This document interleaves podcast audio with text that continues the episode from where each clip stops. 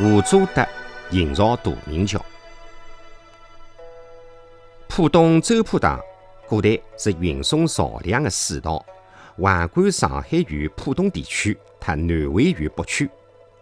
从周浦镇向西一得二六华里，到塘口为着黄浦江。辛亥革命以前，周浦塘沿途曾经有得七座跨塘木桥。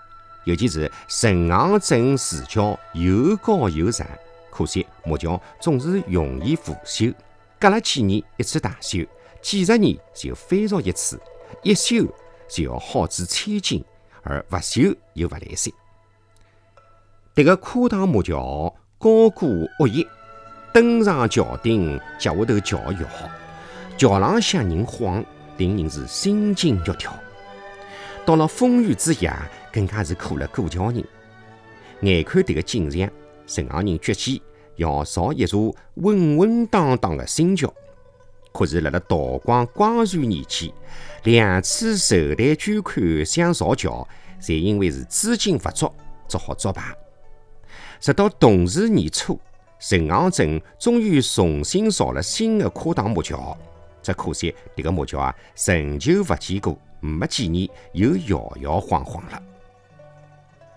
到了一九零八年，陈行人下定决心，为一劳永逸，一次要拿木桥改建成贯通石碣的跨塘石桥。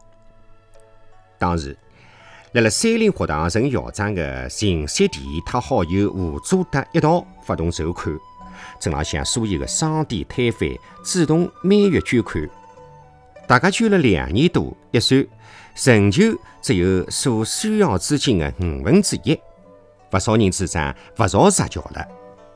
可秦先生讲：“危难在无成功，苟安在无余节，有意不决在无良效果。”吴祖德也主张，除了发动本镇商家捐款之外，还应该到乡村去，到邻乡邻院去筹集捐款。伊拉两个人四处奔波，一路呼吁，四乡八方受其鼓励，纷纷响应，造石桥的资金越积越多。到一九一一年初，终于基本凑足，大家是恨不得立时散客拿石桥造起来。造一座石桥事关重大，何况这个几万资金是大家的血汗钱，啥人？来支持第一个工程呢？陈行人议论纷纷，不约而同地推举了吴祖德。吴祖德土生土长辣辣陈行镇浪向，也十分热心兴办地方教育，辣辣本家祠堂设立了正本女校，还帮助恩师秦永光为地方公益事业立下了汗马功劳。尤其是以办事兢兢业业、精于计算。筹建校舍的辰光的汇算被人们传为佳话。如今要营造石桥，大家自然而然的就想到了由伊来主持造桥的工程。吴祖德也不推辞，说干就干，也忙四处奔走招募石匠。听说有单位叫杨桂生的松江石匠最善于造石桥。伊就匆匆登上船，赶到松江城，向杨师傅当面求教。吴祖德造桥心切，两个人一见面就问：“师傅能否早一天动工啊？何时能够竣工？”杨贵生却不慌不忙地讲：“动工以后，起码要等到夏天，实施不烂，进度才能够快一点。只要侬备足料。”一年功夫可以完工。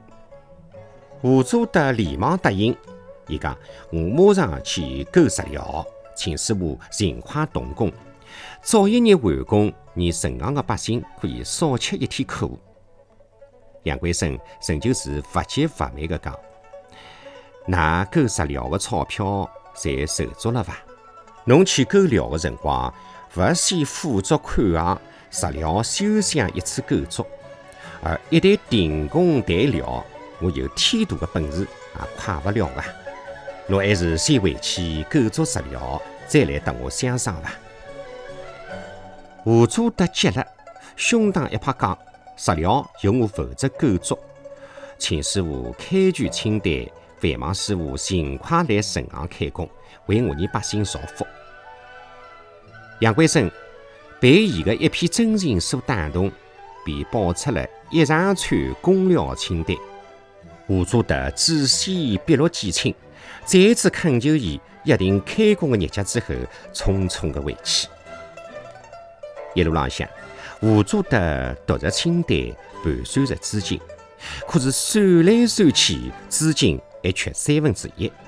要是再去四方筹款，工程又要再拖两年；要是边购料边筹款，实际上似乎不肯动工，要快也快不了，哪能办呢？伊决定先拿丝绸垫进去，构筑石料，确保动工再讲。第二天，吴祖德带着资金登船赶往浙江采购石料。伊坐辣辣船当中。挥笔细算，按杨师傅开的清单算了一遍又一遍，拿石桥的用料一块一块的计算到家。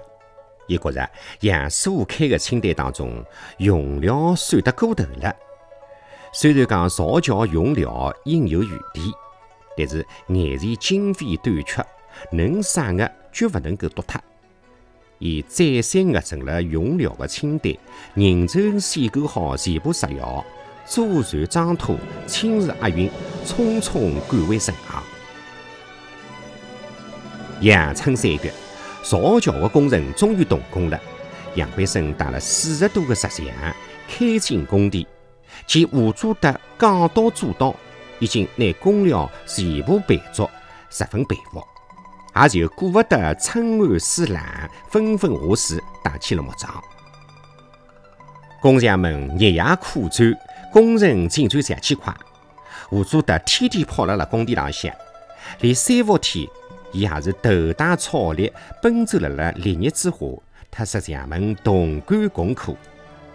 杨贵生见伊搿能样子辛劳，再三劝伊放心回去休息，伊就是勿肯离开工地。吴祖德勿肯走，既是勿放心工程进度。而更加担忧的是，伊没按杨贵生的清单构筑石料，生怕自家算错造成停工待料，又要生怕杨贵生发觉动气而歇工。石匠们一鼓作气，工程进展出奇的快，只用了八个月，石桥建成了。令杨贵生吃惊的是，石料竟然一块不缺，一块不多。伊明知自家的清单是随口开出的，大有余地，而现在用料如此精确，伊不得不佩服吴祖德的精明为算。石桥正式进攻通行的辰光，正逢辛亥革命胜利，建立民国，因此城行人便拿迭个石桥取名为杜明桥。